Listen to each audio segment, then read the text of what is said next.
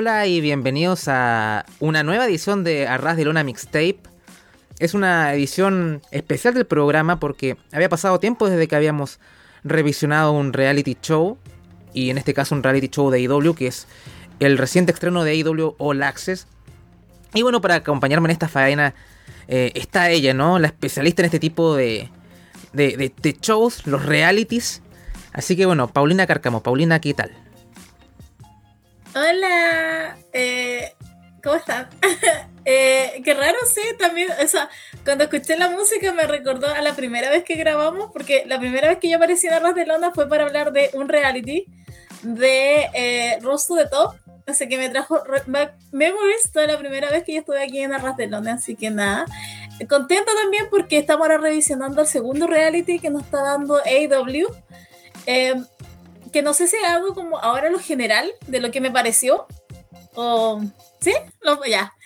lo voy a hacer inmediatamente. El otro día, para, obviamente en esta época del año otra vez me estoy resfriando, me estaba picando la garganta. Eh, dejando eso de lado. Me gustó bastante, me gustó mucho el formato y cambia mucho cuando pones más de una persona, o por lo menos en este caso, más de dos, de lo que fue Roster de Top, en el centro como de la historia cuando las historias se reparten, todo se hace mucho más eh, mirable, eh, mucho más entretenido, porque no te quedas con uno. Además, Cody Rhodes igual en ese reality tenía el carisma de una puerta. Entonces, como que muchas cosas jugaron en contra de ese reality. Eh, pero lo que vi de por lo menos los dos primeros capítulos de AW Access, de verdad que no tengo nada muy malo de decir en nivel de edición. En términos de conflicto, tampoco, porque igual presentaron algunas cosas con las que uno puede jugar y puede como engancharse un poco y tener sus villanos y a lo mejor sus héroes. Así que nada más que decir que de verdad que me gustó mucho y para quien no lo haya visto, como que está recomendable, véanlo, porque de verdad no, creo que lo van a pasar por lo menos bien esos 40 y 40 minutos de, del capítulo 1 y el capítulo 2 de AW All Access. Sí, a mí me, me gustó también hay un par de pequeños puntos negros, pero en verdad eh, era más o menos lo que estaba buscando de un show de estas características con AEW. Me acuerdo cuando hablamos de Rose to the Top, cuando fue tu debut, Paulina. Uno de, un momento histórico en el podcast de Luchitas Hispanoamericano. Eh, y um, hablábamos un poco, o por lo menos yo en particular quería más cositas, más wrestling, ¿no? O sea, detrás de escenas, quería mucho eso. Y el Rose to the Top no me lo dio demasiado, ¿no? O nunca fue muy profundo con eso. Y acá es como van con todo ahí. Eh, así que por lo menos eh, fue mucho más, eh, mucho más disfrutable de ver, definitivamente. Así que creo que por ahí va el camino con este tipo de, shows. No estoy en contra de que hagan algo más parecido a Total Divas. Me gustaría saber tu opinión haciendo los contrastes entre, entre ese show y, este IW Access porque no creo que sean tan, tan parecidos, supongo. Pero no sé, en, aproximación. Pero por lo menos eh, quedé bastante contento. Ahora, se, darán cuenta que va a haber más de una edición de este, de este programa porque en verdad All Access no ha terminado. Ah, solamente vamos a revisionar eh, los primeros dos capítulos y después dos semanas más adelante nos volveremos a encontrar con las revisiones de los capítulos 3 y 4 y así. Eh, creo que son 6 en total, así que bueno, habrá una un, último capítulo de esta trilogía de All Access y ahí tendremos los seis capítulos reseñados porque vi que era el formato más cómodo y, no, y lamentablemente no podíamos seguir el ritmo de la puerta prohibida, entonces como que no me quería limitar a tengo que estar pendiente a, sacar este capítulo al mismo tiempo que eh, los otros chicos. Así que pensé que esta era la mejor manera. Y además tengo, tenemos más libertad de, extendernos si queremos, es que para no estar tan ceñido, ah, voy a estar solamente una determinada cantidad de tiempo, así que hay un poquito más de libertad siempre hace bien. Bueno, sin más dilación, eh, vamos a la revisión del primer capítulo del episodio debut de AEW All Access. Y el show comienza con la leyenda. En 2019, Tony Khan quiso cambiar el mundo del wrestling profesional. Y él contrató y se asoció con un grupo de estrellas de elite. Y que bajo su liderazgo iniciaron una revolución. Ciudad a ciudad, semana a semana, AEW se transformó en un fenómeno, ¿no? Y ahí tenemos unas pequeñas eh, escenas de wrestlers hablando de la libertad que tienen acá, hablan del estrés y la presión de lo que significa ser un luchador y en especial ser un luchador en AEW. Así que bueno, entramos de lleno a lo que es el capítulo el show nos pone un viernes, dos semanas antes de Fulguer. Y nos muestran un poco toda la maquinaria del show, la producción, el talento. Incluso nos muestran cómo grabar una promo con Tony Giovanni, que está entrevistando a Britt Baker y Jamie Hater. Y hablando de Britt Baker, ella es uno de los personajes centrales de este episodio, y en verdad de toda la serie creo que en general. Pero acá tiene mayor protagonismo en el primer episodio. Eh, habla del apoyo que ha recibido de su familia, ¿no? Muestran cuando gana el campeonato de IW se ve a sus, a sus papás. Eh, que ha podido compaginar de buena forma su profesión de dentista y de luchadora. Algo que a priori debería ser casi imposible.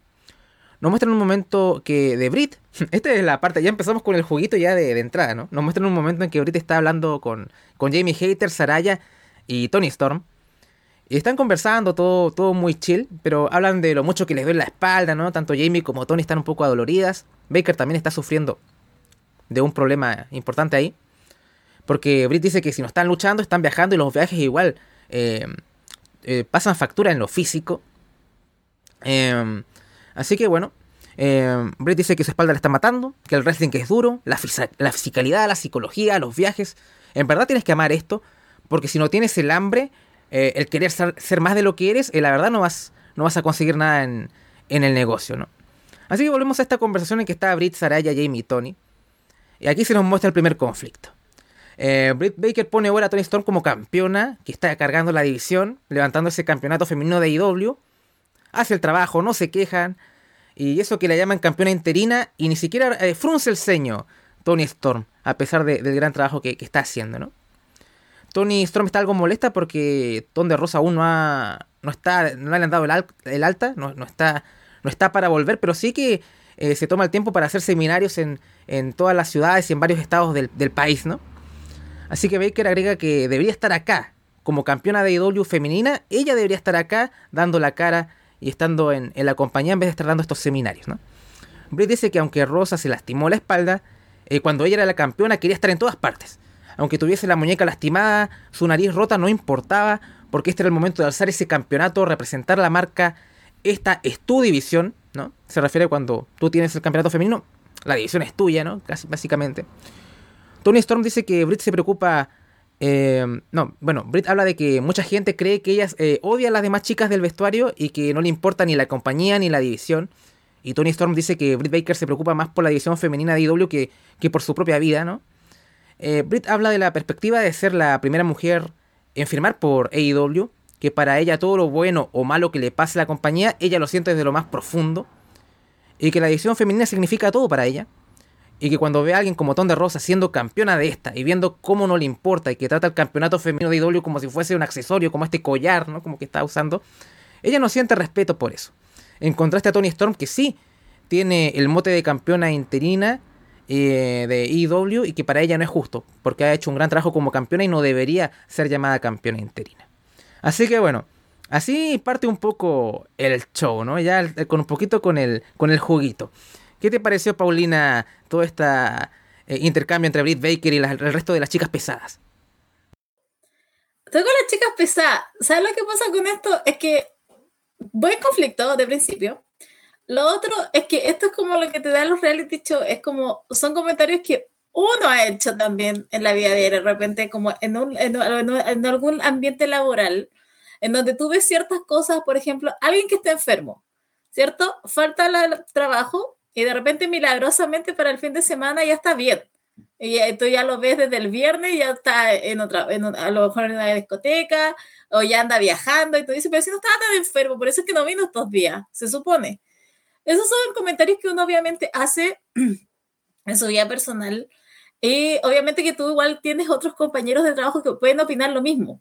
Lamentablemente para ella eso quedó grabado y sé que Britt Baker después como que trató como de decir otra cosa a los medios, como trató de aclarar lo que había dicho, pero a mí me pareció que estaba bien, o sea, a mí me gustó por lo menos, porque igual, o sea, entiendo el punto de vista de ella, o sea, se supone que tú eres la campeona, se supone que tú no has entregado el título porque se supone que lo tuyo se va a pasar y ahora está como jugando al interino, que eso es como lo que le duele a Britt Baker en este caso, que usen tanto el término interino, que Tony Storm no sea la campeona en sí y que sea la interina. Entonces tú dices, claro, pero la verdadera campeona no quiere pasar el título y se supone que no puede luchar, pero anda viajando aquí, anda viajando allá, Eh, entonces, ¿qué tanto es el problema que ella tiene si puede estar haciendo todo ese tipo de cosas? Y es lo que comentan las cuatro, pero insisto, es como algo muy de la vida real, creo que es lo más real que podríamos ver acá, que literal es como, bueno, está tan enferma, a lo mejor no está tan enferma como estar haciendo esas cosas, pero me gustó por lo menos que llevaran todo ese tema y lo pudieran conversar entre ellas, porque igual te da,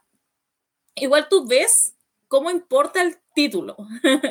como que no es pero como es simplemente, es lo que ella dice, o sea, no es como para llegar y simplemente usarlo como un collar, es como algo que debería importar. Y se supone que si tu campeona máxima pareciera que no le importara tanto, o no está enferma como nosotros creemos, eh, debería estar acá o por lo menos simplemente entregarlo. a mí me gustó por lo menos esa conversación y yo estaba totalmente con ella. Nada todo en contra acá de Tonta Rosa. Estaba muy con, con Britt, con Tony, con Saraya y con Jamie Hayter, que fue la que menos habló de las cuatro, porque ahí llevaba más la conversación Britt Baker, Tony y Saraya. Eh, Jamie Hayter como que hacía muecas nomás con la cara, como que ya, pero como que tampoco se mojaba tanto, así que voy a ver si en los próximos capítulos se moja o no, pero en esta pasada como que simplemente como que hacía el sello de aprobación como, pero nunca la escuchaste decir un poco algo más, un poquito más comprometedor.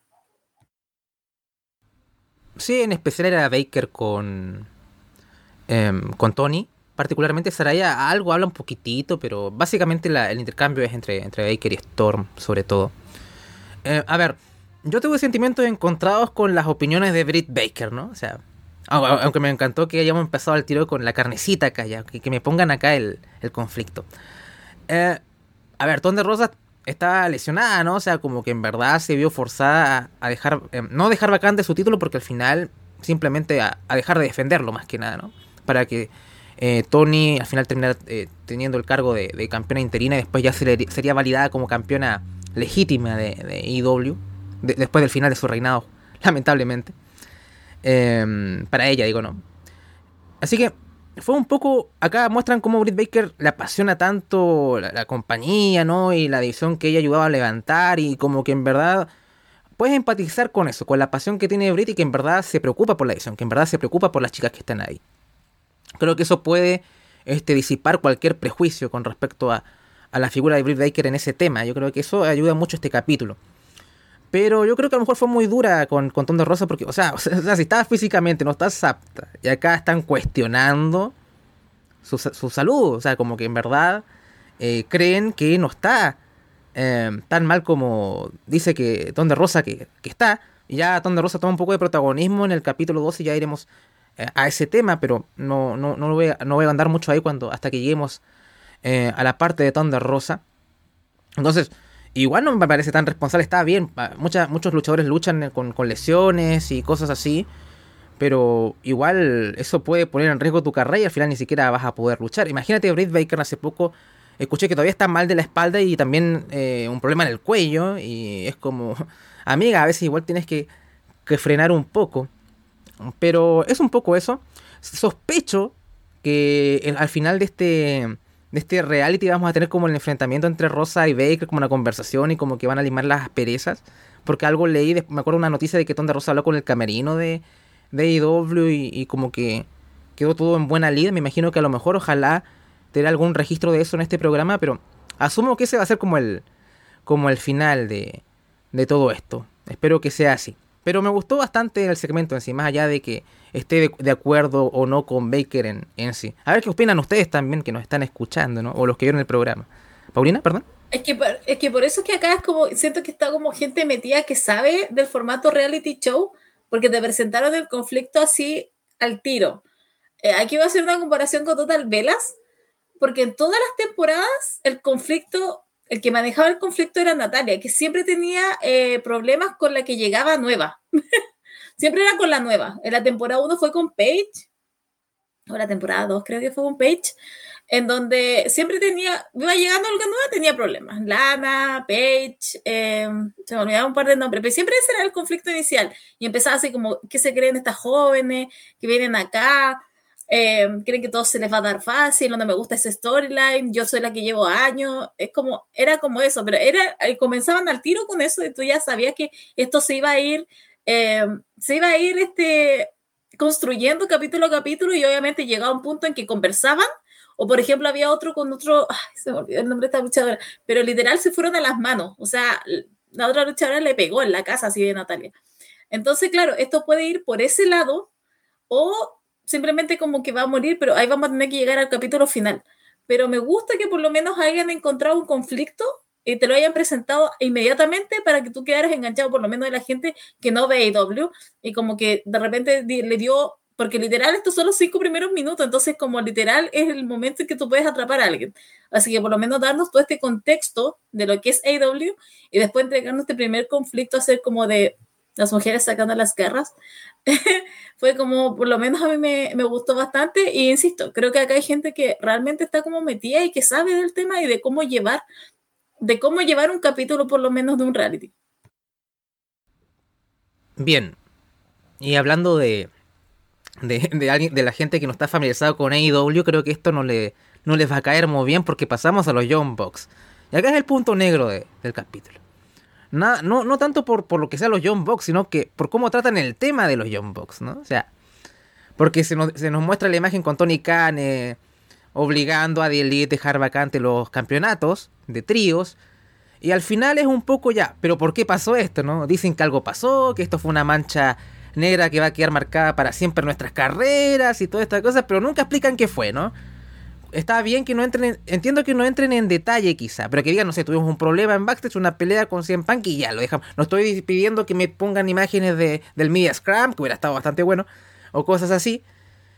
Porque creo que hay acuerdos de confidencialidad y cosas así, que la gente no puede hablar de eso, ya entiendo. Que no entren en detalle, pero por último decir, esto pasó y ya, ¿no? Hubo una pelea con Cien Punk y ya.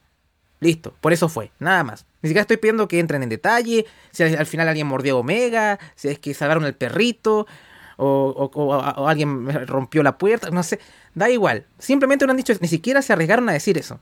Eso para que el programa se llame All Access, ya como que ya sentí como una puerta que me cerraron en la cara. Eh, Paulina, ¿querías agregar algo, perdón?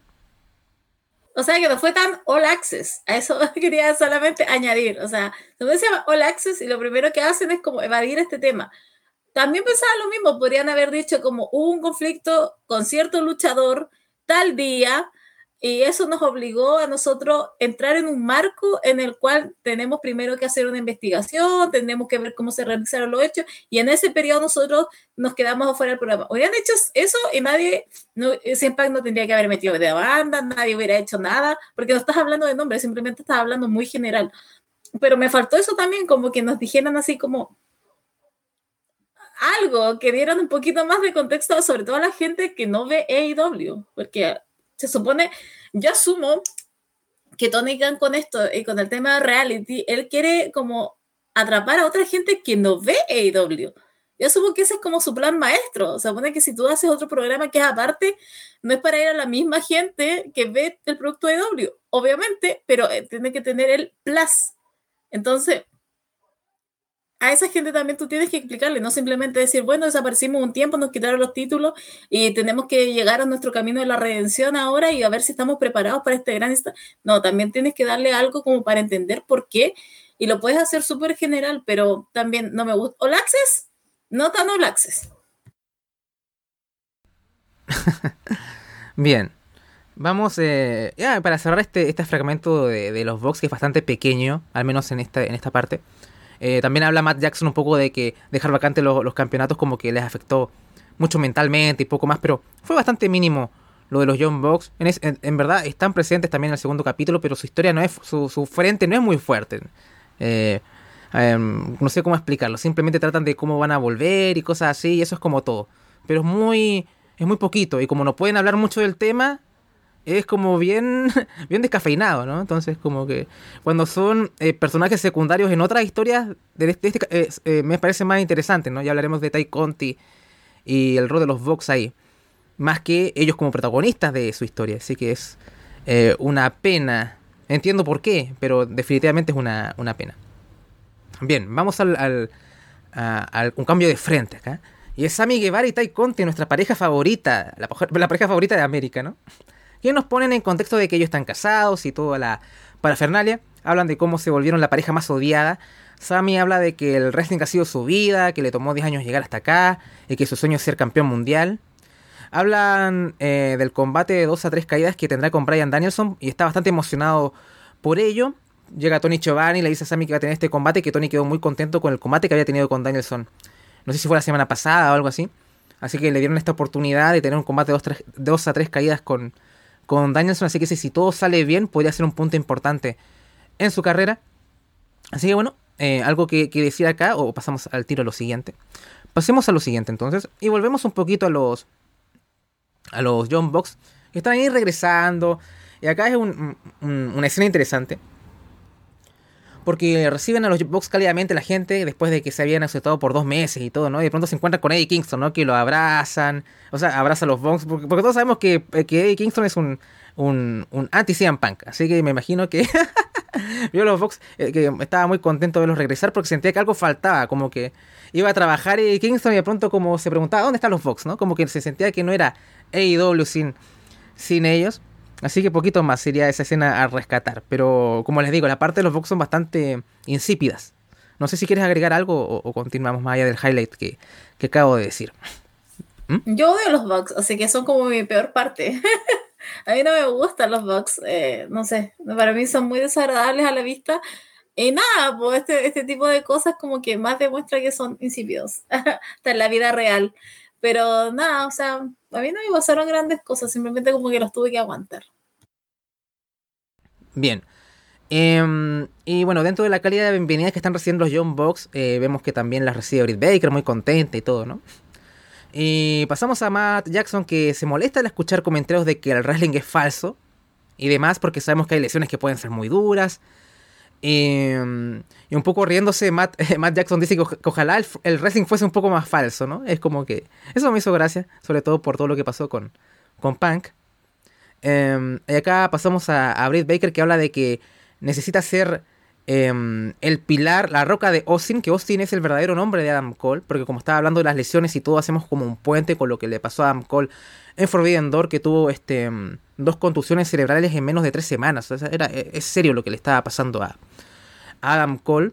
Y esto nos presenta al mismo señor Cole y habla de lo importante que ha sido el wrestling para él. Habla de la separación eh, de sus padres cuando él tuvo nueve años, pero que siempre estuvo, no importa lo bueno o lo malo que le pasaba, siempre, siempre estaba el wrestling ahí para él. Y Adam Cole habla de su relación con Kyle O'Reilly. Y habla de que muchos consideran a Kyle como su verdadera esposa. y O'Reilly y Adam Cole hablan de cómo sus lesiones más importantes les han pasado casi al mismo tiempo. Se nos muestra cómo Cole tuvo su segunda contusión cerebral en menos de tres semanas, como les dije yo antes, en Forbidden Door. Eh, Cole dice que estos últimos seis meses no solo han sido los más duros de su carrera, sino que los más duros de toda su vida. Cole dice que sus esperanzas están en regresar para Full Gear, aunque ahorita está ahí muy al pendiente y lo está protegiendo un poco del mismo y ver que no regrese más pronto de lo deseado. Cole eh, muestra su miedo de nunca poder, de, nunca poder volver a luchar, ¿no? ese temor es muy real, y que eso no, lo dejaba dormir por las noches por dos semanas. Eh, Kyle también compartía esos temores sobre su propia carrera con las lesiones que también ha, tenido. Adam Cole dice que el mejor escenario sería volver para Full Gear. No quiere ni pensar en el peor escenario porque sería una píldora muy difícil de tragar, ¿no? Así que eh, ¿Cómo fue esta tu percepción de, Adam Cole acá en este episodio, en, esta primera toma de contacto con el bueno de Adam Cole, que es lo más maravilloso que nos ha pasado eh, a, todo el mundo? ¿Sabes qué? Este fue como un, punto bien sensible del, del, capítulo. Una, ¿sabes que Yo tengo de verdad demasiado aprecio por Adam Cole, ni por si acaso lo conozco personalmente, me siento que lo conozco toda la vida, Adam Cole. Voy a contar que en el 2020, en plena pandemia, eh, me pegué mucho con lo que hacía con Austin Creed, eh, Tyler Breeze y, y Cesaro, Claudio, eh, cuando hacían el 1 y todos los miércoles había un capítulo. Y de verdad que con los cuatro, realmente ese año me salvaron el 2020, debo decirlo. Y sobre todo a Cole, que es muy livianito de sangre, o sea, es un hombre como... Lo, esa vez me acuerdo mucho de cómo lo molestaba, Tyler Breeze, sobre todo el que más lo molestaba, y él simplemente se reía, le decía de lo peor y él así como, muy chistoso todo, muy gracioso todo. Entonces, verlo en esta instancia en donde está tan delicado, uno, tan delicado. Uno, dos, que podría ser un momento eh, de verdad que un antes y después, no solo en su carrera profesional, sino que en su, en su vida, porque él ama el wrestling, ama estar en el ring. Y simplemente como dejar todo por esto, es como que tú puedes empatizar con eso, porque, insisto, hay un nivel, por ejemplo, en mi caso de cariño por Adam Cole, que es como, ojalá verlo siempre, a mí me entretiene mucho, a mí me encanta, me duele mucho de repente cuando hacen esas bromas con él acerca de su apariencia, de que es pequeña, de que, de que es muy delgado, que no debería estar ahí, em, pero, por insisto, porque tengo un cariño con él. Entonces verlo en esta situación realmente era como acongojante un poco porque en, no es simplemente como decir, ah, mira, se lesionó un brazo y tiene que recuperarse o ah, ya mira, se tuvo esto y tiene un tiempo de recuperación y se termina. No, no es eso. Es realmente algo que te podría decir como aquí se termina tu carrera profesional, como búscate otra cosa, porque realmente si tú haces esto nuevamente, te puede pasar algo muchísimo más grave o incluso puedes llegar a morir. Pero de verdad que esto fue como el punto, el punto dramático del capítulo, lo cual también me encantó. Ya teníamos como una parte de chisme, después teníamos otra parte donde presentaba a la, el, amor, que era Tai Conti Sammy. Y aquí tenemos la parte que yo encuentro que es como la central del capítulo, que es este camino de Adam Cole, sobre todo el camino de que él tiene de que aquí puede ser un punto esencial en que todo se puede acabar para él. Eh, sí, a ver, es como la parte que más pega de este episodio, es todo como la el camino de Adam Cole por volver. Y claro, yo también soy muy fan de, de su trabajo. Eh, siempre ha sido reconocido por todo el mundo como un tipo un gran ser humano, ¿no? Como incluso en el Media Scrum con CM Punk ahí, como que le tiró mierda a todo el mundo, menos a Adam Cole, que es como un dulce, ¿no? Me acuerdo que casi parafraseando lo que dijo. Entonces, era un tipo un profesional, nunca tenido un problema con nadie casi. ¿Qué, ¿Qué, podemos decir? Uno quiere verlo, verlo triunfar y creo que es bastante inteligente que este episodio se haya estrenado eh, después de su combate debut, ¿no? Es como, a pesar de todas estas dificultades que vamos a ver eh, Adam Cole pasar durante estos capítulos, eh, siempre vamos a llegar a un final feliz, ¿no? Entonces creo que me, me, gustó que en verdad el combate de regreso a Adam haya marcado como el, la antesala del estreno de este capítulo, porque al final sí vas a verlo sufrir el pobre y, te va a doler ver cómo pasa por todas estas cosas, pero sabes que el final va a ser, va a ser muy feliz. Así que, bueno, eh, espero que todo vaya bien para, para Adam Cole, que cosas bastante excitantes le, le, esperan, sobre todo lo que está por venir para, para AEW, así que bueno. Ojalá todo lo mejor para el bueno de, Adam Cole. Bien, continuamos entonces con lo siguiente. Y volvemos un poquito a los Vox, eh, que están preparándose para regresar, dicen que se sienten algo oxidados, dicen que no saben cómo la gente los va a recibir, pero están ansiosos, quieren seguir construyendo su legado, pero si las cosas salen mal puede ser un desastre. Nada mucho que reseñar acá. Volvemos a Britt Baker, a quien le están inyectando algo en la espalda, porque bueno, ya está bastante mal de ahí y aporta de su combate en Rampage junto a Jamie Hater, creo que va a luchar con Sky Blue y eh, Madison Rain, creo. Así que bueno, ahí la están inyectando la buena de, de Britt Baker. Y Britt dice que ama la compañía, pero a pesar que no es la campeona, va a hacer todo lo posible para elevar a las otras chicas. Y bueno, está como. Está bien con su nuevo rol. Eh, más, eh, más, más secundario al lado de Jamie Hater y cosas así, ¿no? cambiamos a, a Ty Melo, quien dice que, bueno, ella es originaria de Brasil, que vino de una familia muy pobre, que su mamá no la quería en las calles, así que la metió en una clase de judo, y se dio cuenta que amaba pelear. Estuvo muy cerca de estar en los Juegos Olímpicos, pero no pudo lograrlo, así que eso la deprimió bastante. Poco después WWE tocó su puerta y seis meses después se mudó a Estados Unidos. Eh, vemos a Tai que está rezando junto a Sammy, está rezando como en portugués, creo. Eh, y creo que es, muy de, muy conocido que los brasileños son muy, muy religiosos. Creo que con los mexicanos por ahí deben estar pegando los, tipos más católicos de la, de la región. Eh, Tai habla de que tenía grandes planes para ella como Babyface, ¿no? Había muchos planes para ella, pero desde que la pusieron en pantalla con Sammy Guevara, todo cambió. De aquí cambian a Sammy Guevara, que dice que se siente algo culpable, que Tai estaba teniendo estos combates individuales que le hacían destacar bastante. E incluso creo que, no sé si ganó alguna raza de Luna Awards por porque por la que más mejoró, ¿no? Pero ahí estuvo. Así que imagínense, estaba, estaba ahí en lo más alto Tai y de pronto los pusieron en pantalla juntos y los odiaron. Y parece que Sammy estaba. Sammy ahora estaba bastante sorprendido con eso de que los odiaran. No es como si un par de meses antes eh, le pediste matrimonio a otra persona en pleno Dynamite. como que qué esperaban. No sé quién se le ocurrió juntarlos, pero bueno. Ahora Tai dice que la prioridad para ella es saber qué es lo que funciona bien para ella eh, como Hill para que ella pueda hacer un buen trabajo. Y a, todo esto se hablan de los términos babyface y heel acá, y en pantalla te ponen las, palabras, no sé, eh, babyface es un buen tipo, Hill es un mal tipo para la gente que no entiende la terminología de las luchitas. Bien, ¿qué te pareció todo este segmento con, con Tai Melo, Paulina? ¿Sabes que Uno conoce el contexto y el pasado de estos dos. Eh, por un segundo, como que estaba muy. Yo no lo quiero ver.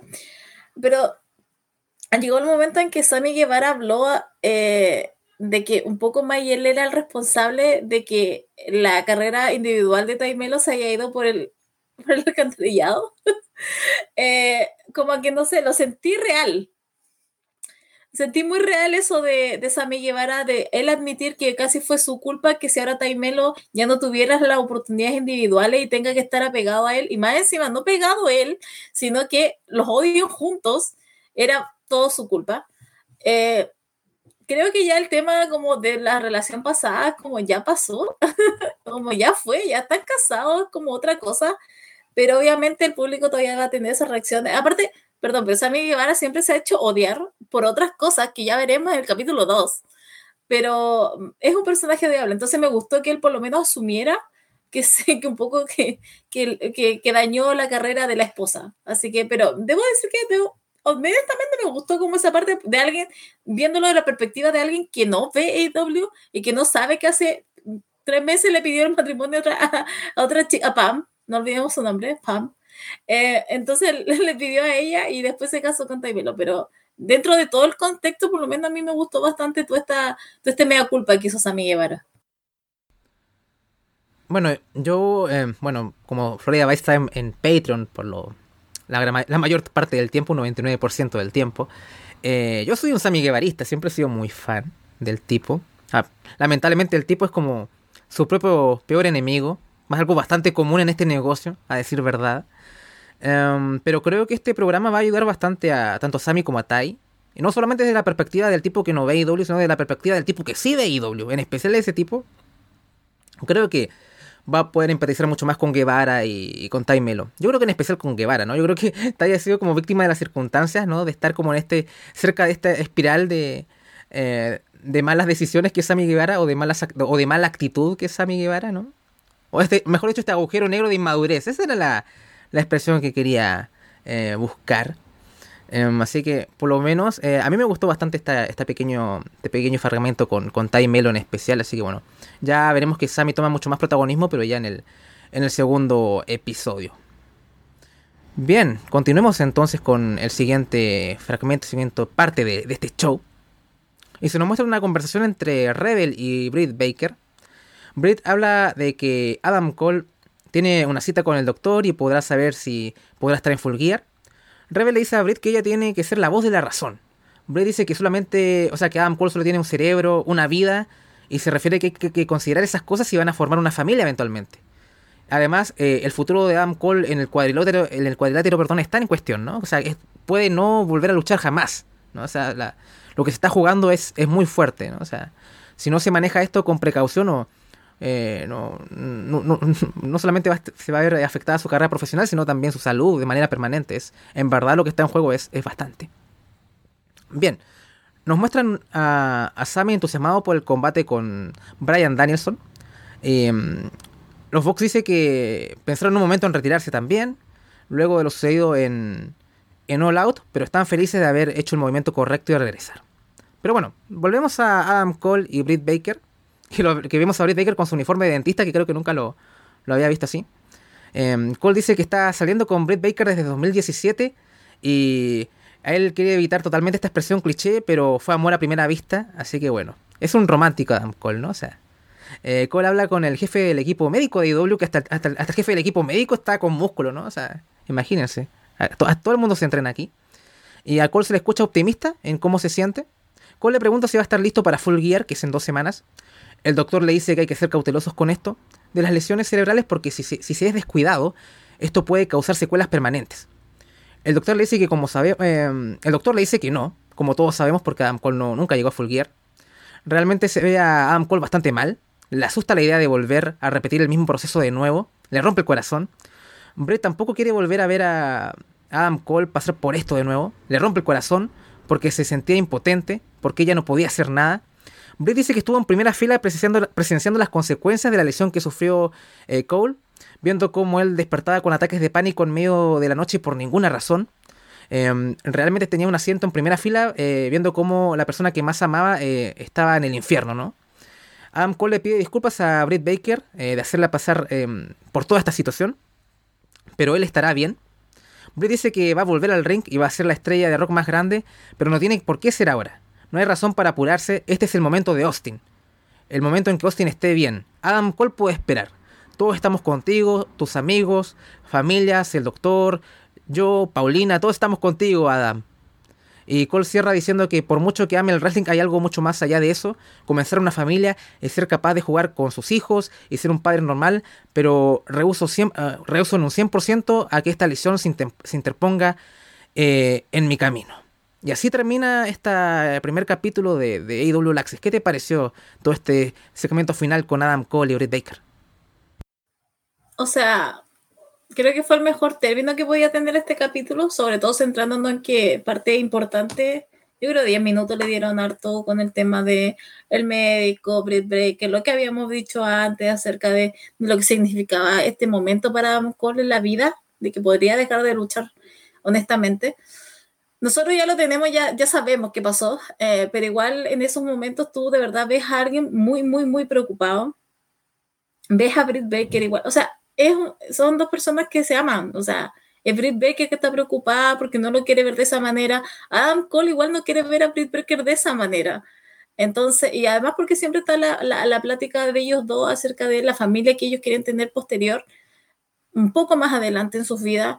Entonces, todo eso después como, todo eso recae ahora y es un peso, un peso en su hombro que hasta el momento, en ese momento en que ellos estaban todavía yendo al médico, tratando de buscar lo desesperado igual que estaban Cole para que tener una respuesta y que digan sí, puedes volver a Full cuando él ya sabe que es muy pronto para estar preguntando eso, eh, son cosas como que te llegan porque, insisto, uno tiene como una visión de Adam Cole, uno ha leído eh, de cómo él es como persona y aparte te lo están mostrando acá te lo están mostrando de manera en que tú puedes en que tú puedes conectar con ellos dos. No solamente con Adam Cole, con lo que él está viviendo, sino con Breaker, que está también viviendo todo eso porque no lo quiere ver mal.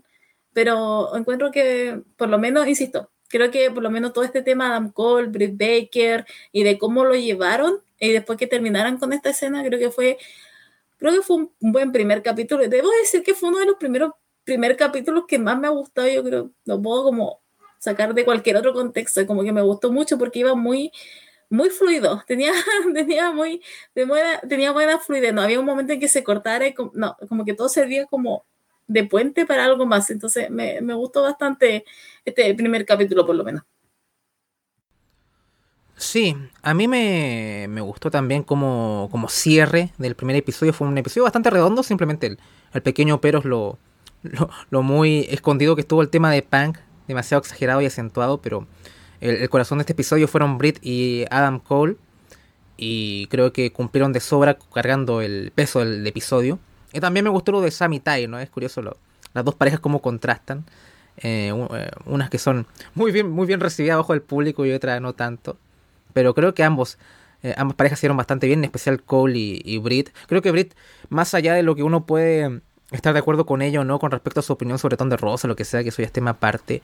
Creo que por lo menos eh, uno puede valorar como, o sea, como el amor que siente por su pareja, el amor que siente por la compañía, el esfuerzo que hace por el bienestar de este y por la división.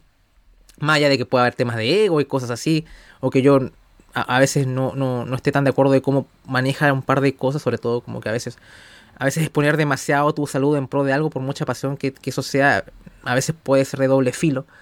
Em, pero es bastante común en, el wrestling. Así que bueno, es, es como escuchar al Undertaker y todos hablar de este tipo de cosas. Así que bueno, se mantienen ciertos hábitos.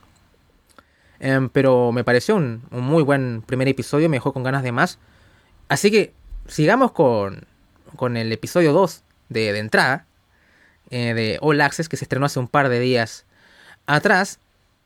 Y el episodio comienza con Brett Baker y habla de sus preocupaciones de cara al enfrentamiento que tendrá con Saraya, quien es la estrella más grande en la división. Eh, que tal vez nuevos ojos se posen en este combate con su llegada, gente que tal vez eh, sea la primera vez que, sepa quién es Britt Baker. Así que Britt habla de esto con Warlow, que eh, según palabras de Britt, Warlow fue eh, su primer amigo que hizo en, en, el negocio, en el pro wrestling, y se han apoyado en los momentos más difíciles. Es la primera persona a la que recurre cuando quiere hablar sobre un tema importante.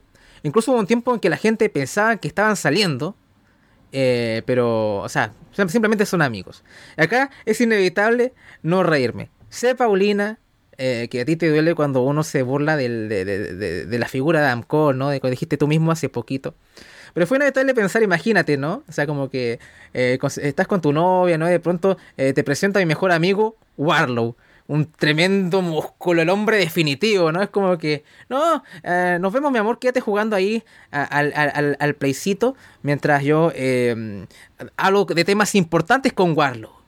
Así que eh, me, hizo mucha risa imaginarme eso. Pero bueno, son estupideces de uno, ¿no? Pero en verdad me, me, sorprende, no sabía que, que Warlow y, em, y Britt Baker eran, eran amigos. Así que ahí y tenemos una conversación sobre, de ellos dos. Y Warlow dice que tal vez este sea el combate más grande de la carrera de Britt Baker. Warlow dice que es una situación bastante jodida, ¿no? Es un lose-lose situation. Que, porque si el combate sale bien, todo el crédito se lo va a llevar Saraya porque es su primer combate en años. Eh, y si el combate resulta como la mierda, la culpa la va a cargar Britt Baker. y Baker dice que es el combate en el que más presión ha sentido desde que está en AEW. Así que tiene que ser un buen combate, si no, como bien dijo Warlow, la culpa la va a cargar ella. Warlock dice que no la envidia en absoluto. Así que bueno. ¿Qué, qué te pareció, Paulina, esta, esta primer segmento con, con Britt Baker, Warlock y todo el asunto? ¿Sabías que eran amigos? Algo había leído, pero no que eran tan buenos amigos. Sí, había leído que eran como cercanos, pero no que era el primer amigo que había hecho, que es a la primera persona que recurre cuando quiere hablar temas importantes. Me gustó verlos juntos como amistad que ellos tienen también, obviamente, era inevitable pensar en Adam Cole así como presentarle, así como, mira, mi mejor amigo, verlo. Mujer de acero también, Britt Baker, todos estos años, honestamente, solo verlo de amigo. Eh, pero bueno, al menos, al menos por lo menos conectaron como a ese nivel ellos dos. Eh, igual o también, o sea, que bueno por lo menos ver lo que eh, le muestran otra faceta a ese hombre. Ese hombre tiene tantas facetas. Es tan hermoso Warlo. Podemos detenernos, por favor, nuevamente a hablar de Warlo. Porque realmente, o sea, tiene buen cuerpo, nada que decir. Pero esa cara también es preciosa. Entonces, como, ah, y esa voz aparte, simplemente, ah, me sonrojo. Eh, pasando a eso, eh, nada, o sea, nada más que decir con respecto a eso. O sea, uno entiende eh, aquí como que todo lo guía más Saraya, que me cuesta un poco decirlo porque estoy tan acostumbrada a Paige. Eh, sigue como Saraya, y aquí pasaron un par de cosas. A mí este capítulo no me gustó tanto, no fui tan fan de este capítulo 2, porque pasaron un par de cosas que cuando las digas, ahí lo voy a puntualizar, pero sobre todo porque cuando hablan de ellas dos, eh, siempre hablan en el, en el eh, ¿cómo, ¿cómo decirlo? Lo hablan desde una mirada en que ellas dos saben lo que están haciendo y saben cómo lo van a preparar para que la gente que ve AW se involucre con ellas dos. No sé si ahora quedado bien, pero a medida que pasa el capítulo, él no me va a ir entendiendo. Pero nada, nada que decir. Sorprendida de esta amistad. Me gustó verlo también, porque se puede ser amigo alguien del sexo opuesto y eso no significa nada. Así que nada, voy a seguir. Espero que sigan dando como eh, como eh, encuentro de ellos dos, así como comentando cosas, e incluso teniendo esto ahora de antecedente, me sorprendió mucho que no hayan mostrado algo de eso en el primer capítulo. No sé, a lo mejor no querían así como provocar conflicto. Pero creo que sería bueno que después los otros capítulos, cuando ya tengamos como el resultado de Adam Cole o todavía esté en juego un poco su carrera, veamos un poco de estas conversaciones que se supone que es a la primera persona que recurre cuando pasan cosas importantes. Así que, nada, esperando ahí con atención en los próximos capítulos, esta relación de ellos dos. Sí, eh, sí, yo también creo en la amistad hombre-mujer. De hecho, una de mis amigas más cercanas o mis amigos más cercanos es mujer, así que, ¿qué más puedo decir?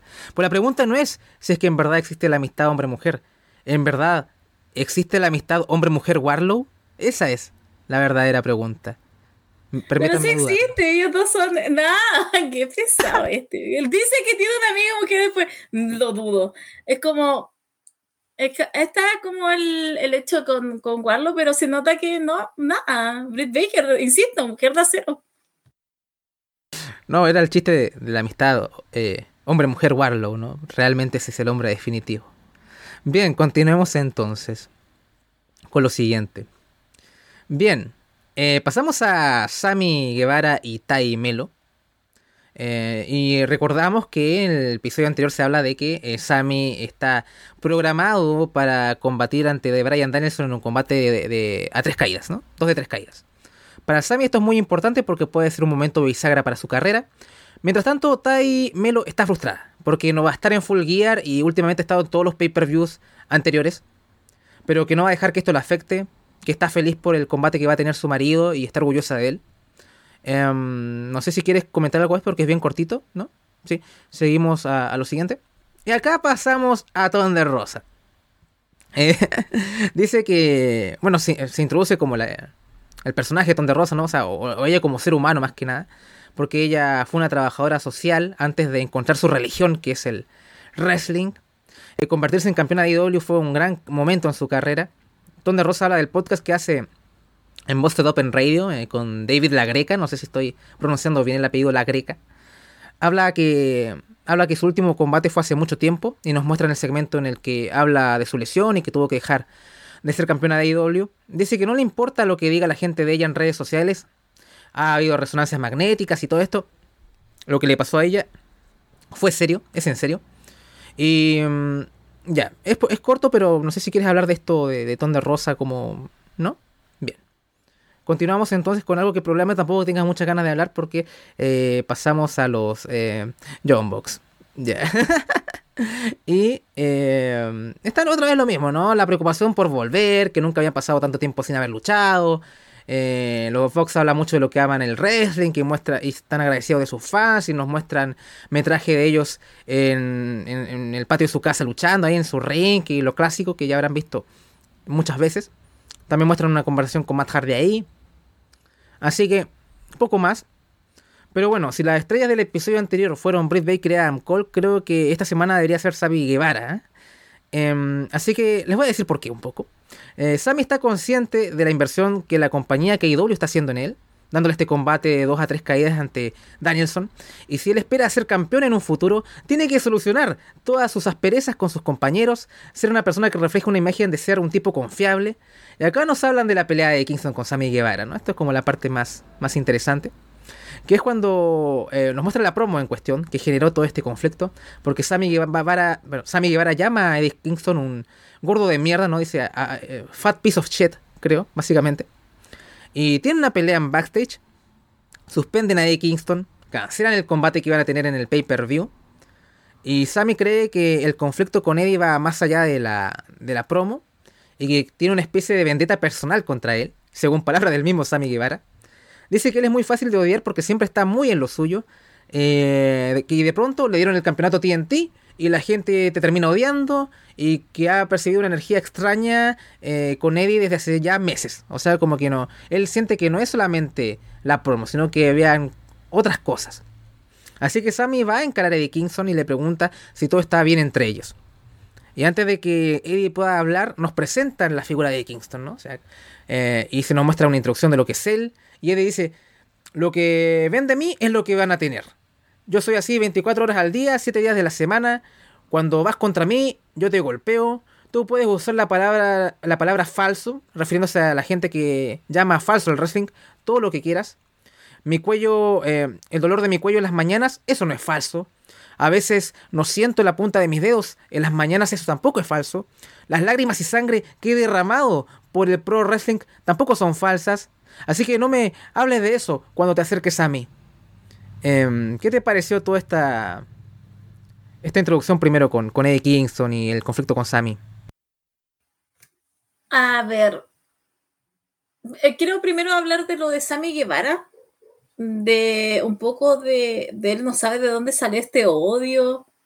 Amigo, hay dicho cosas que onda, deberían haberte sacado de IW hace como tres años atrás. Em, no, también cambió mi percepción un poco lo que vi en reality, pero igual es difícil como olvidarme de todo ese tipo de cosas. Ahora, con respecto a lo que pasó con Eddie Kingston, siento que Eddie Kingston, yo amo a Eddie Kingston, ¿ya? O sea, el campeón de mi corazón siempre Eddie Kingston. Mi ojito de piscina yo lo voy a defender. Pero siento que en, esta, en ese conflicto fue como demasiado desproporcionado. No es algo que él no haya escuchado antes, ah, supongo. A lo mejor no de un colega, obviamente, de un compañero de trabajo. Y a lo mejor sí tiene algún tipo de conflicto con Sammy Guevara. A lo mejor él pensó que debían echarlo en algún tiempo atrás. Tal vez él pensó que ha visto cosas eh, que no le gusta. De repente no le gusta compañero de trabajo y así es la vida. Eh, pero sí siento que puede sentir un poco lo que decía Sammy Guevara, o sea, de que realmente aquí había otra cosa más allá de lo de Kingston. Ese encuentro de ellos dos igual es como muy gracioso, porque literal es como que Sammy Guevara está esperando una respuesta de Kingston y Kingston está mirando simplemente al frente, tomando una bebida, creo, una energética, perdón, una energética. Eh, entonces tú ves que ahí hay una mala relación. Pero también me gusta porque, aparte, por eso es que yo amo a Eddie Kingston, porque es un hombre real, es un hombre del pueblo, es un hombre que no va a disfrazar lo que él siente y es lo que él dice también. Y por eso, insisto, por eso es uno de mis favoritos, por eso es uno de los que más me gusta, campeón de mi corazón, ya dije. Así que, pero por lo menos siento que estuvo bien, pero siento que se podría haber ahondado un poquito más.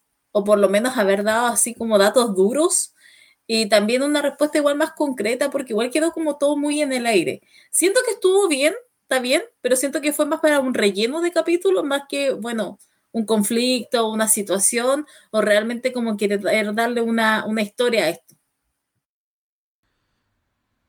Bueno, continuamos un poco a la conversación que tuvieron Eddie y Sammy. Y Eddie Kingston le dice, que, le dice a Sammy, tú sabes quién soy yo, cómo soy, no confío en nadie. Pero dice, somos profesionales, fue ese día, ese momento y nada más. Que él no ha tenido problemas con Sammy más allá de ese día. Em, así que no hay drama, seguimos adelante, así que al final como que quedan bien y, poco más, ¿no? Al final, según por lo menos las palabras de Kingston, dice que no, más allá del, de la promo no, hubo ningún problema con él. Así que ahí por lo menos quedó, quedaron eh, limadas las asperezas al menos entre Eddie Kingston y, y Sammy Guevara. Bien, pasamos a, lo siguiente. Eh, y nos muestran a Saraya y Britt Baker discutiendo sobre la promo que van a hacer eh, previa a Full Gear, ¿no? Que es la promo donde. Ya, mujer. Lo odié. lo odié al tiro. Lo odié. Me cargó horrible. ¿Por qué muestran esto? Lo podríamos haber sacado. Pero, ¿por qué hacen esto? ¿por qué hacen esto? ¿Por qué hacen eso? Podríamos haber de verdad, o sea, vimos eso y después vamos a ver otra cosa que igual es como, ¿por qué lo muestran? Está bien, nosotros lo sabemos, pero por favor, ¿pueden dejarnos todavía como en black? Como, ¿nos pueden dejar en, nuestras tinieblas, por favor? ¿Podemos seguir creyendo que esto es real?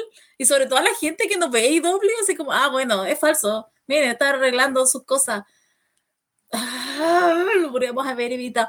Además, ¿sabes lo que me da más rabia? Que esto lo hayan hecho con las mujeres. Porque claro, con Eddie Kingston y Sammy Guevara el problema fue real.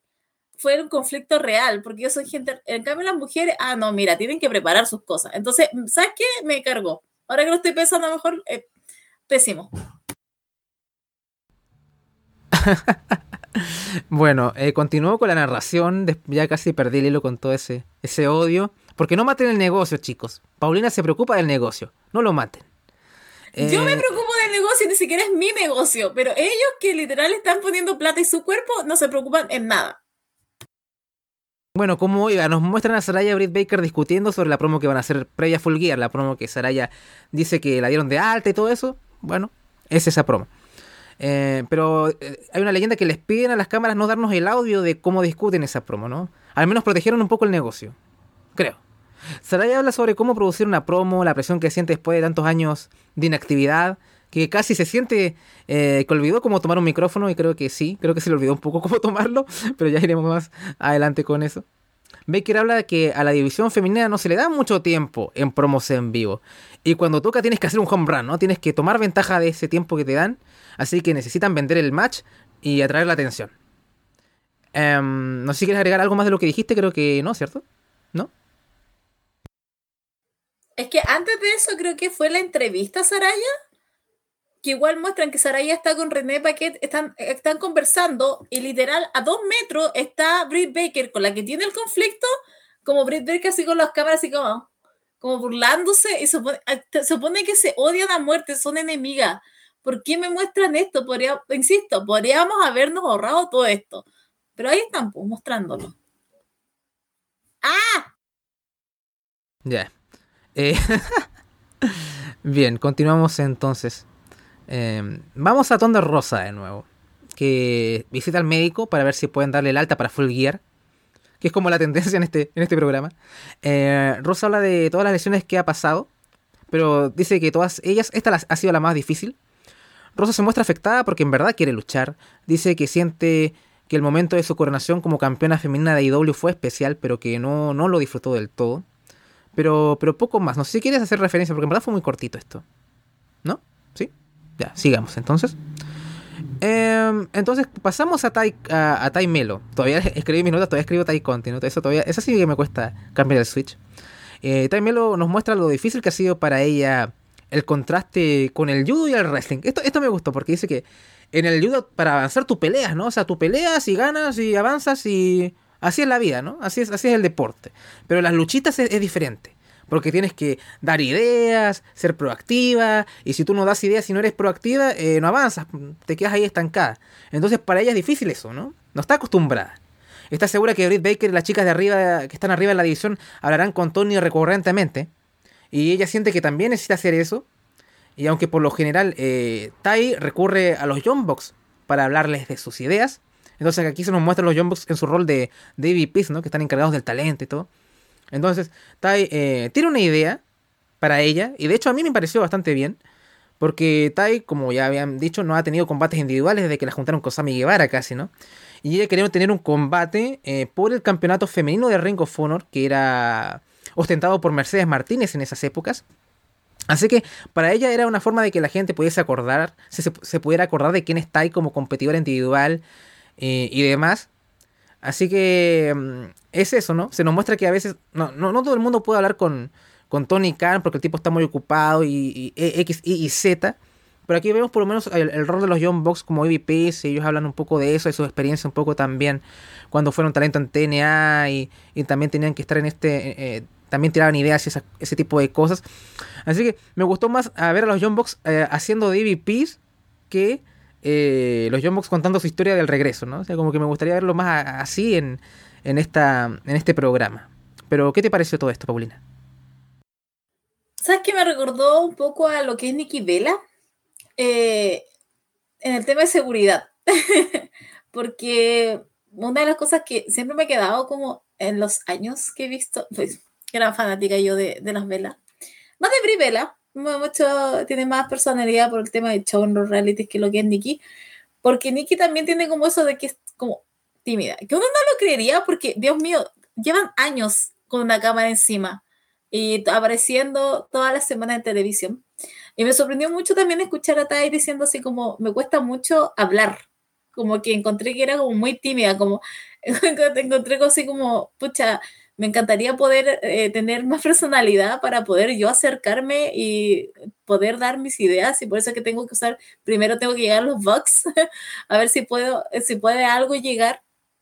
Pero me, pasó mucho eso. Ese, es algo muy recurrente de repente en la mujer en wrestling que uno las ve de una manera tan avasalladoras y después cuando llegan a, a lo íntimo o uno ve este tipo de documentales, de estos reality o alguna pieza audiovisual, ellas siempre tienen como esa inseguridad tan presente en la cabeza, así como, o como de, oh, no lo estoy haciendo bien, o yo no lo puedo lograr, o me falta esto, eh, no sé si puedo hacerlo, y es como, uno las ve de afuera y uno dice, pero ¿por qué no lo voy a poder hacer? como, lo tenéis todo.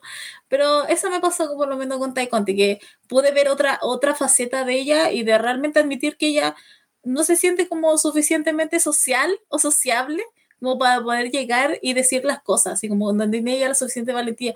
Y por eso es que tiene que ir como un peldaño más abajo, porque ella sí sabe que eh, ah, por lo menos los Vox lo van a escuchar, porque tú sabes, Tony es un tipo tan ocupado que no va a tener el tiempo. Entonces me, me no sé, me, me provocó entre ternura de que llegara también porque ella llegó de una forma muy baja, así como de decir, miren, tengo esta idea, pero me pasó eso como lo menos con Taimelo. Bien, vamos a la siguiente escena, la siguiente parte de este programa y llegamos un poco a, al momento de la famosa promo entre Britt Baker y Saraya, ¿no? Ambas sienten la presión, porque el momento es importante. Y se nos muestra partes de la promo, eh, cuando eh, Saraya dice em, que em, para... Las malas noticias son para Britt Baker porque va a regresar o cosas así. Y, la verdad, la, promo al final terminó funcionando y, al final fue positivo el resultado. Y se ve también a Tony Khan ahí detrás viendo la promo en backstage y todo. Y, mm, ambas quedaron bastante felices con el resultado. Em, están ahí hablando, creo que con René Paquet y todo, como todas contentas de que esto eh, salió adelante y quedaron bastante satisfechas, pero poco más. No sé si quieres agregar algo con respecto a esto, ¿no? Más o menos ya dijiste lo que, lo que pensaba bastante de esta parte del programa. Pero es eso, simplemente. Y bueno, vamos como al, al, final del, del, segundo episodio, que es que se nos muestra el famoso combate, eh, o los momentos previos al combate de Sammy Guevara contra Brian Danielson en el 2 de 3 caídas. Se le ve algo nervioso a Sammy antes de ir al combate, se sabe que es un combate muy importante para él.